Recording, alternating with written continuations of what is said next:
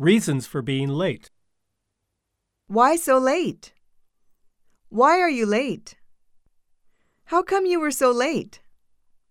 Tell me why you are late. What made you come so late?